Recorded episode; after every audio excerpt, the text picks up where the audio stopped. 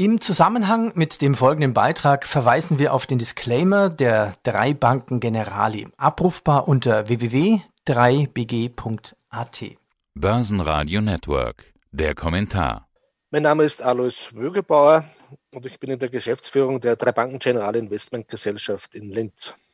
Ich möchte fast mit einem Aufruf an alle Zuhörer starten. Liebe Hörer, genießen Sie Ihren Urlaub 2022. Das könnte erstmal Ihr letzter sein. Denn ob Sie in den Urlaub 2023 fahren können, hängt ja einfach ganz einfach an steigenden Energiepreisen. Alleine nur die Nebenkosten für Strom und Gas haben sich ja bei uns teilweise schon verdreifacht. Ja, und wenn sich das teilweise vielleicht sogar nach fünffacht, dann ist 2022 der letzte Urlaub gewesen erstmal. Das ist ja nur ein Teil der Inflation. Herr Wilgebauer, wie sorgenvoll muss man denn auf diese Inflation schauen? Ich glaube, man sollte sich grundsätzlich ein, ein positives Gesamtbild wahren. Natürlich ist die Inflation derzeit äh, das große Thema, äh, wird es auch noch bleiben.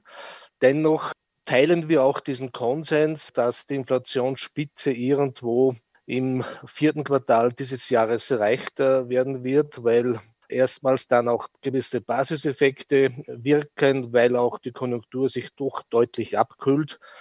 Auch auf der Energieseite natürlich äh, haben wir nach wie vor die geopolitischen äh, Themen, aber vom Grundprinzip her gehen wir schon davon aus, dass die Inflationsrate sich dann im Laufe 2023 wieder Richtung äh, drei bis vier Prozent zurückbildet. Das heißt, ich gehe schon davon aus, dass hier eine gewisse Erleichterung eintritt. Aber natürlich ist, ist, das weiß jeder, der die Tagesmedien liest, mit einer gewissen Unsicherheit verhaftet. Das Thema wird uns noch beschäftigen, ja. Aber das klingt ja sehr zuversichtlich von Ihnen.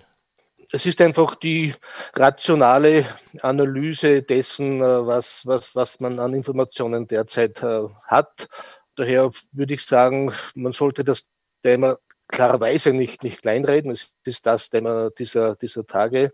Aber dass die Inflationsrate über Jahre auf den aktuellen Niveaus bleibt, würde ich ausschließen. Das H1 2022 war das schlechteste für Anleger seit fast 60 Jahren. Aber so rein statistisch gesehen muss es doch mal vorbei sein. Wie war denn das H1 bei Ihnen als Fondsmanager? Es war kompliziert, äh, klarerweise, aus einem relativ einfachen Grund wenn ich die Asset-Klasse Gold-Rohstoffe mal außen vor lasse, dann, dann bewegen wir uns als Fondsgesellschaft oder als, als Fondsmanager in drei Bereichen. Es sind die risikolosen Staatsanleihen, es sind äh, klassische Unternehmensanleihen, wo wir Unternehmen Kredit geben und es ist der Aktienmarkt. Normalerweise kann man dann, wenn es irgendwo äh, Risiken gibt, in sichere Staatsanleihen äh, sich zurückziehen. Und im ersten Halbjahr 2022 gab es kein Entkommen weil alle diese drei Asset-Klassen zweistellig im Minus lagen, was die Performance betrifft. Das ist dann halt ein anspruchsvolles Umfeld, weil dann weniger die Aktienfonds äh, enttäuschen. Aktienfonds schwanken, das weiß jeder Anleger, aber klarerweise war es für Mischfonds und vor allem da wieder für defensive Mischfonds anspruchsvoll, weil einfach dieser, dieser defensive Risikopuffer der Staatsanleihen nicht funktioniert hat. In den letzten Wochen haben wir schon eine Entspannung gesehen. Das heißt, auch hier werden die Märkte wieder rationaler. Rationaler. Sehen wir das vielleicht sogar jetzt gerade? Irgendwie haben wir so eine Art Sommerrallye. Sommerrallye trotz Konsumeinbruch. Also ich finde, wenn wir jetzt nur den DAX anschauen, in kürzester Zeit, wenn er von 12.500 mal eben 1000 Punkte steigt, dann ist das schon irgendwie eine Sommerrallye. Erst recht, wenn alle irgendwie den Weltuntergang predigen. Ja, es ist jetzt nicht alles gut und es war im, im Juni äh, nicht alles schlecht. Ich glaube, wir sind jetzt einfach genau in der Phase, die auch durchaus normal ist äh, und auch durchaus erwartbar. Nach diesem einseitigen Rückgang im ersten Halbjahr 2022 sehen wir jetzt eine schwankungsintensive Bodenbildungsphase. Da gibt es gute Tage und da gibt es schlechte Tage.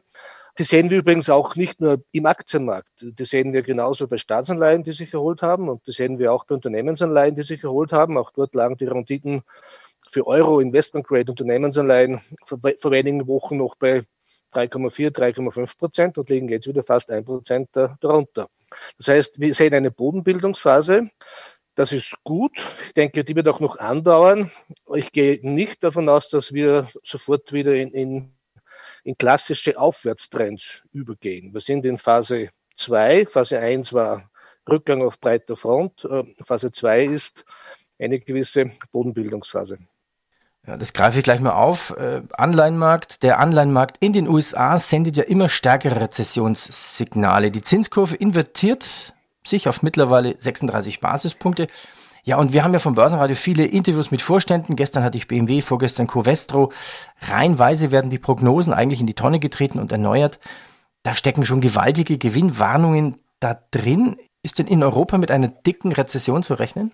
Mit einer dicken Rezession, denke ich, ist auf Basis der momentanen Informationen, was auch Russland und Gas betrifft, äh, nicht zu rechnen. Eine Rezession erscheint äh, fix, aber auch hier, man darf die Dinge nicht größer machen, als sie sind. Rezession bedeutet technisch äh, zwei Quartale negatives Wirtschaftswachstum.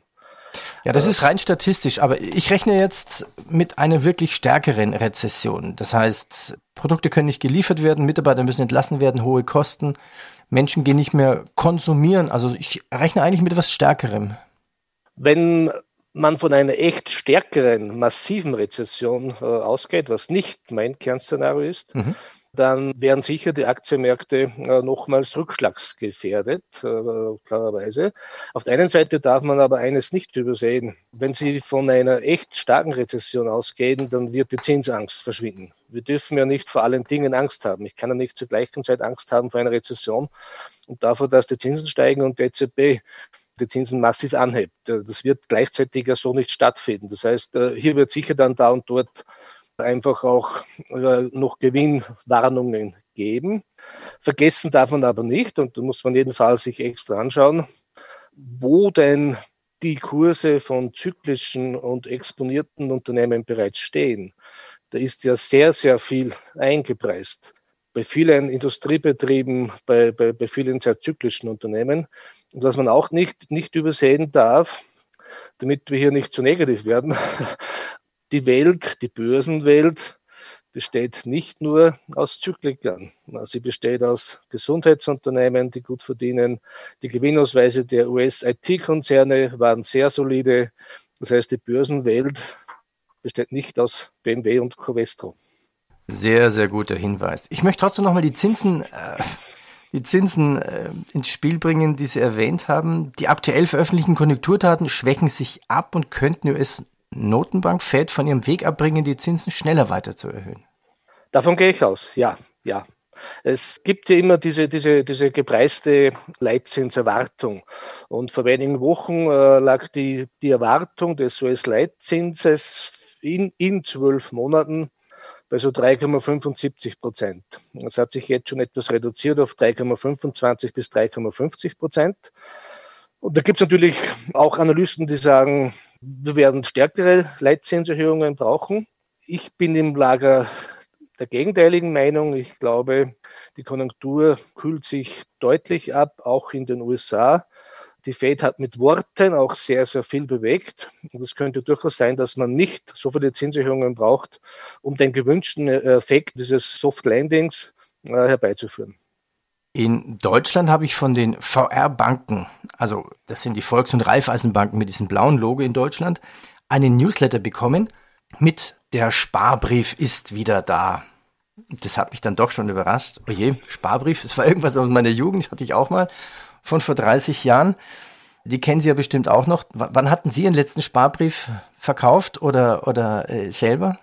Das ist eine schwierige Frage, weil ich mit, mit im Alter von 20, jetzt bin ich 53, aber im Alter von 20 meine Liebe für die Börse entdeckt habe und Sparbücher, so wie wir hier in Linz sagen, nie mein, mein persönliches zentrales Anlagevehikel waren. Es ist schon lange aus, äh, aber, aber klarerweise, um, um auf den Hinweis zurückzukommen, wichtig ist, dass endlich die Negativzinsbedrohung weg ist.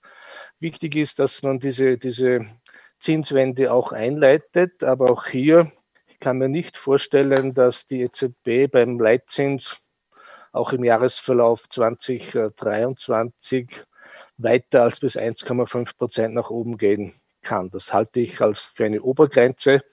Ja, und das ist gut, dass dann wieder leichte äh, Sparzinsen gibt. 1,5 Prozent würde ich aber nicht zwingend jetzt schon als Konkurrent für Dividendentitel sehen. Mhm.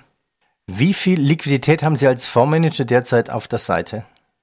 Das ist unterschiedlich im, im, im Prinzip. Äh, wir haben derzeit einfach jene Liquidität äh, bei der Seite, bei, beiseite, die man halt braucht, um technisch zu agieren, um, um flexibel zu bleiben. Um es in Zahlen zu nennen, haben wir im Aktienbereich etwa bei, den, bei diesen klassischen Mischprodukten die Höchstaktienquote mit etwa 65 Prozent äh, ausgereizt oder ausgenützt. Also wir haben hier noch Potenzial für Zukäufe. Echte Liquidität im Sinne von Cash haben wir sehr wenig, äh, nur zwei, drei Prozent im Schnitt. Aber das hat auch einen anderen Grund, weil sie ja mittlerweile auch wieder für zweijährige Staatsanleihen positive Renditen bekommen. Das heißt, diese Liquidität ist mittlerweile auch wieder in kurzlaufende Anleihen gepackt worden. Also der Parkplatz ist wieder geöffnet sozusagen. Genau. Wie sagten Sie es vorhin so schön, es gibt nicht nur BMW und Covestro als Aktie. In welchen Branchen investieren Sie derzeit? Kaufen Sie wieder Aktien nach? Wir kaufen an schwachen Tagen gerne zu. An, starken Tagen kann man sich auch mal zurücknehmen oder zurücklehnen. Das ist der Sinn einer Bodenbildungsphase. Was wir derzeit nicht tun, das hat aber nichts mit Meinungsfeigheit zu tun, sondern mit echter Überlegung.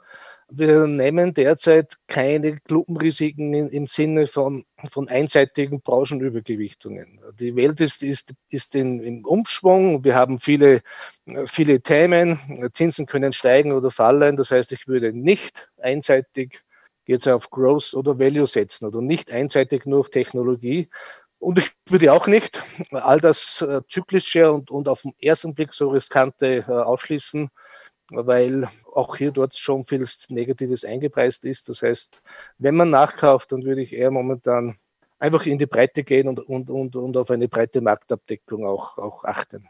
Wobei es mittlerweile ja auch schwierig ist, zwischen Growth und Value klar zu unterscheiden. Ja, das stimmt. Das ist nicht immer ganz, äh, ganz klar festlegbar, aber so vom, vom, vom, vom Grundprinzip her, äh, man kann auch sagen, es gibt defensive Branchen, es gibt offensive Branchen, es gibt hier viele, viele Begriffe. Wichtig ist einfach eine Einseitigkeit derzeit, wenn es geht, zu vermeiden. Dann formuliere ich vielleicht mal die Frage etwas anders. Was ist denn Ihre Lieblingsaktie aus Österreich oder Ihre drei oder fünf wichtigsten Lieblingsaktien aus Österreich? So Lieblingsaktien per se sollte man nicht haben, weil wenn man verliebt ist, dann okay, ist man vielleicht da haben Sie recht. Dann formuliere ich die Frage neu. Was sind denn Ihre Aktien aus Österreich, wo Sie richtig überzeugt sind? Okay.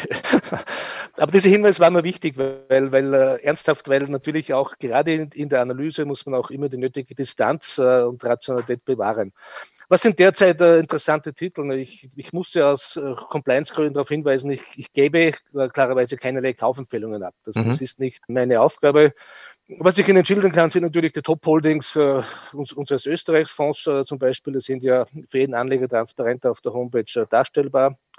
Und da gibt es derzeit viele Unternehmen, die zuletzt auch sehr, sehr gute Ergebnisse gebracht haben, bemerkenswerte Ergebnisse, auch in diesem angeblich so schwierigen Umfeld. Konkret Antritts, Rekordgewinne, Rekordauftragsbestände, eine Wienerberger grundsolide unterwegs, eine AT&S, die auch sehr, sehr zukunftsträchtig investiert. Das heißt, insofern gibt es hier sehr viele Unternehmen, die durch diese sehr schwierige Phase aus meiner Sicht ausgezeichnet, teilweise sogar überraschend gut durchkommen. Börsenradio Network, der Kommentar. Hat Ihnen dieser Podcast der Wiener Börse gefallen?